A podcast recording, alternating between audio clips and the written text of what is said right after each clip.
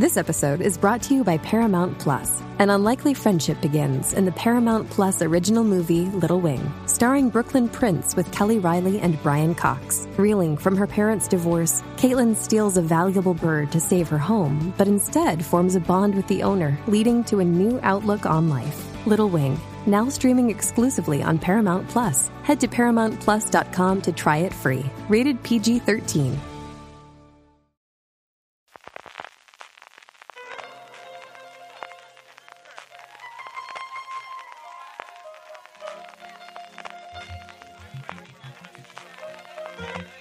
Estás escuchando Fuera de Series con CJ Navas. Bienvenidos a Streaming, el programa diario de Fuera de Series en el que un servidor CJ Navas te trae las principales noticias, trailers, estrenos y muchas cosas más del mundo de las series de televisión. Edición del viernes 3 de noviembre con permiso del viento. No sé cuánto se colará por el micrófono, pero madre mía qué vendaval que está haciendo aquí y eso que parece que en la parte sur de la provincia de Alicante no es donde peor se está pasando todo este temporal, pero madre mía qué viento. Hacía tiempo desde luego que no veía tantísimo, tantísimo viento. Justo antes de grabar esto he salido un momento a la calle y vamos, me he metido rapidísimamente dentro de casa. En fin, vamos ya con las noticias del día y arrancamos con follow-up de la compra del 100% de Hulu por parte de Disney. Os comenté cómo se había adelantado la fecha desde el 1 de enero del 2024 al 1 de noviembre de este año, en el cual podían ejercitar su opción de venta o de compra tanto Comcast como Disney, y no se ha tardado nada en hacerla. Comcast ya ha anunciado que quiere vender su tercio de Hulu a Disney. Y ahora el asunto, evidentemente, es money, money, money. ¿Cuánto tiene que pagar Disney por este 33% de Hulu? Como mínimo, tienen que ser 8.610 millones de dólares, según se firmó en el acuerdo del 2019, de lo que solo hace cuatro años, pero es un mundo totalmente diferente del de día de hoy. Pero el precio final se determinará por los bancos de inversión que cada uno de los dos grandes conglomerados van a contratar para establecer una cifra de mercado de ese porcentaje de las acciones. Y si hay una discrepancia mayor del 10%, y tiene toda la pinta de que la haya, porque Comcast estaba hablando de 30.000 millones, que como entenderéis está bastante alejado de lo que Disney quiere pagar, se nombraría a un banco independiente, que veremos a ver cómo consiguen hacer esto, para hacer una tercera valoración y el precio final sería la media de las dos cifras que estén más cercanas entre sí. Tengo mucha curiosidad por saber las cifras que cada uno de ellos propone, cuánta discrepancia hay y sobre todo de dónde saca la pasta Disney para poder comprar lo que le falta de Hulu y si realmente Bob Iger sigue adelante con su propuesta de integrar todo el contenido de Hulu dentro de Disney Plus o de una nueva aplicación que se lanzase en su momento en Estados Unidos. En el resumen habitual de cómo va la negociación de la huelga de intérpretes en Estados Unidos, pues la cosa, según todos los indicios, avanza, pero avanza lentamente. Como os comentaba ayer, parece que las cosas en el tema de la inteligencia artificial son bastante complicadas de llegar a un acuerdo, que se está discutiendo hasta cada palabra de las que tiene que aparecer en el acuerdo.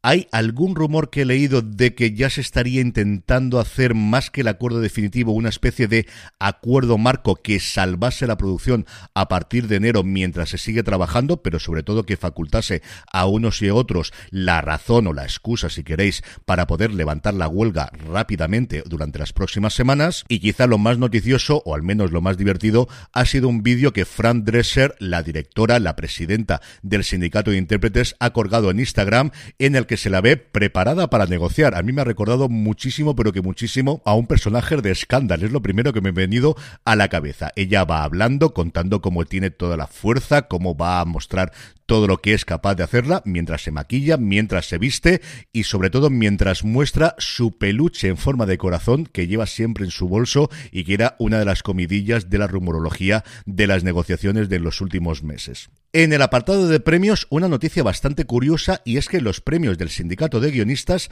se van a posponer hasta el próximo 14 de abril del 2024. En estos tiempos que se pospongan unos premios no es precisamente noticioso, pero sí lo es el hecho de que se pospongan más allá de los Oscars, que normalmente es lo que todo el mundo intenta medrar, el que sus premios tengan cierta importancia en esa ya llamada carrera de los Oscars. Es cierto que en materia de películas son unos premios que no tienen especial relevancia habitualmente por el hecho de que, como los guionistas tienen que entrar dentro del sindicato, se elimina la posibilidad de que se presenten determinadas películas independientes o películas internacionales, pero no deja de ser significativo, como os digo, que se posponga la gala a después de que se hagan los Oscars en el 2024, siempre y cuando se mantenga la fecha de los Oscars, que esa también es otra. En el apartado de nuevos proyectos, hoy tenemos un montón de cosas, todo lo que no hemos tenido en Hollywood. Durante la semana la tenemos en el día de hoy. La principal noticia, desde luego, es que Paramount Global ha anunciado que la última temporada de Yellowstone se verá en noviembre de 2024. ¿Quiere esto decir que ya se ha llegado a un acuerdo con Kevin Costner? Yo quiero entender que sí, y si no es así, nos vamos a divertir mucho en los próximos tiempos. Y junto a esta noticia se ha anunciado que el spin-off de Yellowstone, que teóricamente tiene que protagonizar Matthew McConaughey, se va a llamar en un alarde de originalidad 2024, y que tendremos otro spin-off en los años 40 que se va a llamar, tachan tachan, sorpresa sorpresa, 1944. Por su parte, Movistar Plus ha anunciado que estrenará también el año que viene la serie Bellas Artes que en Latinoamérica se podrá ver a través de Star Plus. Serán seis episodios en tono de comedia de en torno a 30 minutos de duración que, a través de una serie de historias y personajes en torno a la gestión de un museo de arte contemporáneo, mostrará un reflejo descarnado de la sociedad, permitiendo reflexionar acerca de los problemas y las contradicciones del mundo actual. La serie está creada por Mariano Con y los hermanos Duprat, Andrés y Gastón, los responsables del encargado o recientemente esa pequeña maravilla, esa pequeña joya también de comedia en Disney Plus llamada Nada, y tiene un reparto, la verdad es que quita lipo. Oscar Martínez, Ángela Molina, Ana Wagner, Dani Rovira, Ludvika Paleta, Jorge López y la participación especial, entre otros, de ni más ni menos que José Sacristán. En el apartado de renovaciones, buenas noticias por los aficionados de Futurama y es que tendremos como mínimo dos temporadas más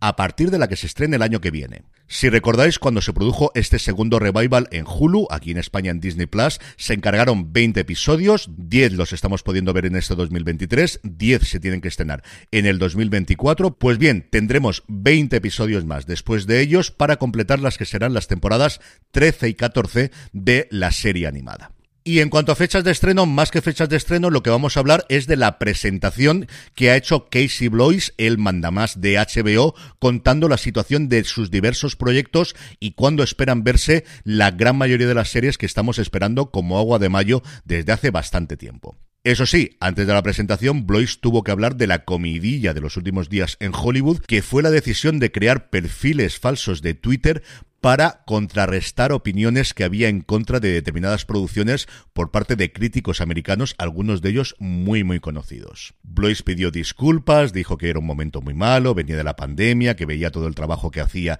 y cómo la gente no valoraba el producto, pero desde luego que la consideración que siempre ha tenido la crítica por Casey Blois ha recibido un golpe bastante, bastante fuerte después de esta exclusiva de The Rolling Stone. Y después de este acto de contrición, lo que hizo fue desgranar lo que ya tienen confirmado más o menos por fechas, mejor que por fechas, por temporadas, os iba a decir por meses, pero es mentira, por temporadas, por estaciones, y lo que esperan tener hasta el 2025. Lo más establecido es la segunda temporada de La Casa del Dragón, que recordar que se pudo seguir grabando por el hecho de que se estaba produciendo en Reino Unido, en Inglaterra en concreto, que se estrenará en verano de 2024. Sobre el universo de Juego de Tronos también confirmó que al menos el piloto de The Hedge Knight, que ya habías tenido la luz verde, se empezaría a producir en primavera, si todo va bien, como muy pronto esto no lo tendremos antes del 2025. También para 2025 se iría la nueva temporada de The Last of Us, que entraría a producirse a primeros del año que viene, al igual que las terceras temporadas tanto de Euphoria como de The Wild Lotus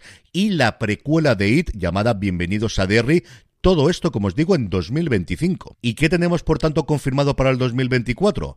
Pues más allá del estreno de la cuarta temporada de True Detective, nos ha sorprendido con una nueva temporada, la segunda de The Jinx, la serie que aquí en español en su momento se llamó El Gafe, pero que a día de hoy ya han vuelto a llamar The Jinx HBO Max. Según reza la nota de prensa de HBO Max, los creadores de la serie, con su director Andrew Jalecki a la cabeza, durante los ocho años posteriores a la emisión de The Jinx, siguieron investigando el caso, descubriendo material oculto, realizando llamadas de Darst a la cárcel y entrevistando a personas que nunca antes habían dado la cara. ¿Cuánto interés puede tener esta segunda temporada? Pues sinceramente no lo sé. The Jinx fue una hija muy de su momento. El hecho de que en paralelo estaban sucediendo cosas en la vida real que estábamos viendo en la serie, también es cierto que la locura que hay por el True Crime a día de hoy no es ni de lejos la que había cuando se emitió originalmente The Jinx en HBO. Y concluimos hablando como siempre de cositas de industria. Hoy dos noticias acerca de los anuncios en Netflix. Por un lado, el gigante rojo quiere explorar la posibilidad de tener como en la televisión clásica, como la televisión de los años 50, patrocinios para sus series y para eso va a ofrecer a las marcas el que puedan patrocinar en exclusiva sus grandes producciones, comenzando ya mismo con The Crown y sobre todo con la esperadísima segunda temporada de El Juego del Calamar. Esto se anunciaba conjuntamente con la noticia de que ya tendrían a nivel mundial 15 millones de suscriptores de pago con anuncios, de su tarifa con anuncios, que sí, que es una cifra bastante grande, pero muy muy pequeña comparada con la que tienen del sistema tradicional sin anuncios precisamente para intentar captar nuevos suscriptores a la tarifa por anuncios, dos novedades. Por un lado, que desde este fin de semana se van a permitir descargas, que era una de las grandes diferencias entre la tarifa sin anuncios y las tarifas con anuncios, y por otro lado, como si esto fuese el supermercado, que van a ofrecer 3x4. Esto es, si haces un atracón, si haces binge watching, después de ver tres episodios completos con anuncios, el cuarto te sale sin anuncios todos los experimentos como veis para poder mostrar más anuncios que por aquí parece que va el futuro de la plataforma. En el apartado de vídeos y trailers, que como siempre os recuerdo, la forma más fácil de que los veáis, todos los que comento aquí diariamente, es que os suscribáis de forma gratuita a nuestra newsletter, newsletter.fueradeseries.com, ahí os podéis suscribir y nada, a golpe de un clic o a golpe de un dedo los podéis ver todos embebidos. Arrancamos por Disney Plus, que por fin nos ha mostrado un avance de una de sus series más esperadas para el arranque del 2021 que es Shogun. Shogun es una producción de FX, adaptación de la novela de James Clavel, creada para televisión por Rachel Kondo y Justin Marks. De inicio se plantea como una miniserie de 10 episodios ambientada en el Japón de 1600 en los albores de una guerra civil que definirá un siglo. Hiroyuki Sanada da vida a Lord Yoshi Toranaga, que lucha por mantenerse con vida mientras sus enemigos del Consejo de Regentes se unen contra él cuando un misterioso barco europeo parece abandonado en un pueblo pesquero cercano, su patrón inglés, Jock Blackthorne, que lo protagoniza interpretado por Cosmo Jarvis, llega cargado de secretos que podrían ayudar a Toranaga a inclinar la balanza de poder. Desde ese momento, los destinos de Toranaga y Blackthorne estarán irremediablemente ligados a las de su traductora, Toda Mariko, interpretada por Anna Sawai, la última de un linaje caído en desgracia. Mientras sirve a su señor inmerso en este tenso panorama político, Mariko debe compaginar su reciente amistad con Blackthorn, algo me dice que habrá bastante más que solamente reciente amistad, su compromiso con la fe que la salvó y su lealtad hacia su difunto padre. La serie llegará a Disney Plus en febrero de 2024. Un poquito antes, el 12 de diciembre, es cuando podremos ver en Prime Video Los Farad, la nueva producción de Mariano Barroso y Alejandro Hernández, que ya nos ha mostrado también su tráiler definitivo. Por si no lo recordáis, Los Farad nos lleva a la Marbella de los años 80 a través de la vida de Oscar, el personaje interpretado por Miguel Herrán, un chico que sueña con montar un gimnasio. ¿Qué es lo que ocurre? Pues que se enamora de Sara Farad, el personaje interpretado por Susana Abaitua, que es la hija de un traficante de armas y a partir de ahí tiene acceso a todo un mundo de excesos y lujos propios de la jet set de los años 80 en Marbella. Y por último, Movistar Plus nos ha mostrado también un avance de su nueva producción Galgos que llegará a la plataforma en enero. Una serie de la que ya os digo, todos los titulares, todas las críticas, constantemente que se hable de ella, se va a comparar con Succession. El propio teaser que ha lanzado Movistar Plus, las imágenes que han puesto a disposición de los medios, desde luego que van todos por ese sentido. En una producción en la que tendremos a Óscar Martínez, Marcel Borrás, Patricia López Arnaiz, María Pedraza, Jorge Usón, Francesco Carril, Luis Bermejo, Daniela Stay y sobre todo Adriana Ozores, que en el tráiler está absolutamente espectacular. En el apartado de estrenos, hoy viernes 3 de noviembre, tenemos, por un lado, en Apple TV Plus, la película Esto va a doler, protagonizada por Jesse Buckley, Riz Ahmed y Jeremy Allen White, el protagonista de The Bear, que es cierto que aquí es un personaje bastante secundario. Anna y Ryan, los personajes de Jesse Buckley y de Jeremy Allen White, han encontrado el amor verdadero Así desde luego lo demuestra una nueva y controvertida tecnología. Solo hay un problema, Ana sigue sin estar segura. Y entonces empieza a trabajar en un centro de test del amor y conoce a Amir, el personaje de Riz Ahmed. A mí el tráiler, la verdad es que me gustó bastante, tiene pinta de ser una comedia romántica con tono de ciencia ficción y como os digo, se estrena hoy en Apple TV Plus. Y en series tenemos un montón, hasta seis. Netflix estrena tres de ellas. Por un lado, la tercera temporada del Sastre. Por otro lado, su tradicional estreno de todos los viernes de una serie oriental, fundamentalmente surcoreana, llamada Una dosis diaria al sol. Una bondadosa enfermera que trabaja en psiquiatría hace todo lo posible para ofrecerles una dosis de esperanza a sus pacientes a pesar de los retos a los que se enfrenta. Y por último, Ferry, antes de convertirse en el famoso capo de la droga de Operación Éxtasis, Ferry Bowman luchó para abrirse paso hasta lo más alto de los bajos fondos de Brabante. Y luego Sky Showtime nos trae el revival de Fraser con Kelsey Grammer de nuevo poniéndose la piel de el psiquiatra que le dio fama mundial. Por cierto que Sky Showtime tiene todas las temporadas de la serie original, o habría que decir las primeras temporadas ahora de Fraser. Y Prime Video estrena la primera parte de la segunda temporada de Invencible, solo cuatro episodios, el resto los tendremos el año que viene. Sigue tan cafre como la primera temporada, sangre y especialmente amputación lo que le gusta a Kirkman y a los creadores de la serie animada, tener amputaciones en Invencible, de verdad que es algo alucinante. Y también en la plataforma de Amazon tenemos Romancero, una serie de seis episodios de media hora de duración, combinación de investigación con tonos sobrenaturales. A mí me ha gustado más la idea de la serie que la realización final, pero hay momentos en los que me ha gustado mucho, especialmente el segundo episodio me gustó muchísimo, tanto de esta como de Invencible como de Fraser. Hemos hablado en largo entendido Juan Francisco Bellón y un servidor en Premiere, que ya lo podéis escuchar en review de fuera de series, allí donde me estéis escuchando. Si buscáis review de fuera de series, os suscribís y podéis escuchar el análisis de estas tres series y de hasta otras cinco más, porque hasta ocho series comentamos esta semana en Premiere. El sábado y el domingo no tenemos ningún tipo de estrenos y lo que tenemos, como todos los viernes, es el top 10 de beta series, pero antes de ir con ello, una pequeña pausa. Hey, it's Kaylee Cuoco for Priceline. Ready to go to your happy place for a happy price? Well, why didn't you say so? Just download the Priceline app right now and save up to 60% on hotels. So, whether it's Cousin Kevin's Kazoo concert in Kansas City, go Kevin, or Becky's Bachelorette Bash in Bermuda, you never have to miss a trip ever again. So, download the Priceline app today. Your savings are waiting. Go to your happy place for a happy price. Go to your happy price, Priceline. Down, 19. Copy, Captain. Let's move. ABC Thursdays. Firefighters, we're family. Station 19 is back for its final and hottest season yet. The subject has explosive chemicals. With fiery romances. You're the love of my life. And Andy is finally in charge. I'm going to be the best damn captain the station has ever seen. Station 19. All new Thursdays, 10, 9 Central on ABC and stream on Hulu.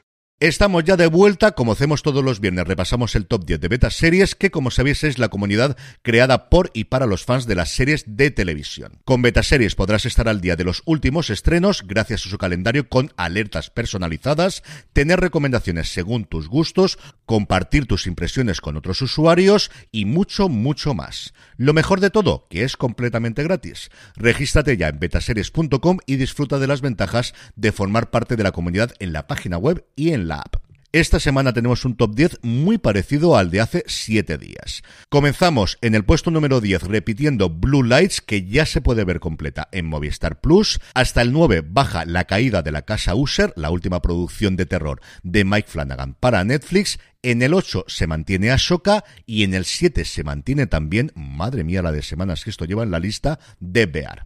La primera subida la encontramos en el puesto número 6, que es The Morning Show, que al menos de forma anecdótica lo que me llega a mi alrededor parece que está funcionando muy pero que muy bien esta tercera temporada. En el quinto puesto se mantiene La Mesías, de la que quedan ya muy poquitos episodios por estrenarse en Movistar Plus. En el 4, también subiendo con respecto a la semana pasada, tenemos Upload, su tercera temporada se está estrenando actualmente en Prime Video y la mayor subida al puesto más alto es Cadáveres, la serie de Netflix que le está funcionando muy pero que muy bien al gigante rojo que ocupa el puesto número 3. A partir de aquí, lo mismo que la semana pasada, en el 2, GNV, Generación V, el spin-off de The Voice, y en el 1, una semana más, Loki. Y terminamos como siempre con la buena noticia del día y es que Higuita, El Camino del Escorpión, el documental sobre la vida, obra y milagros de René Higuita, ya está disponible en Netflix. El portero que lo fue tanto tiempo de la selección colombiana y de diversos equipos, incluido el Valladolid aquí en España, ha dicho que hacer este documental fue una experiencia llena de sentimientos encontrados,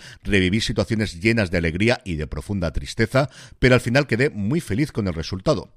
Decidí hacerlo porque sentí que era una linda oportunidad para que todas las personas conozcan la verdad de mi historia y se deje de especular sobre situaciones que nunca se ha contado, fundamentalmente su relación de amistad con Pablo Escobar, para que nos vamos a engañar. Por primera vez se van a encontrar con mi verdad, con el verdadero René Guita, no el futbolista, sino el ser humano. El documental, que está producido, escrito y dirigido por el estadounidense uruguayo Luis Sara, no solo da voz a Higuita, sino que también tenemos entrevistas pues con mucha gente que estaba a su alrededor en esa época suya de apogeo, su compañero en la selección Carlos Valderrama, Hernán Darío Gómez y su entrenador en ese momento, Pacho Maturana, Francisco Maturana. ¿Y la estoy recomendando por nostalgia pura y dura? Pues sí, ¿para qué lo voy a negar? Yo recuerdo con muchísimo cariño esa época en la que yo veía muchísimo fútbol. El Mundial del 94 de Estados Unidos es el primero que yo recuerdo ver con absoluta pasión y cargarme todos los partidos que pude. Estaba en esa edad en la que tenía tiempo suficiente para poder ver prácticamente todos los partidos, que entonces no se emitían todos, pero todos los que se podían hacer, y me fascinaba esa selección que podía haber llegado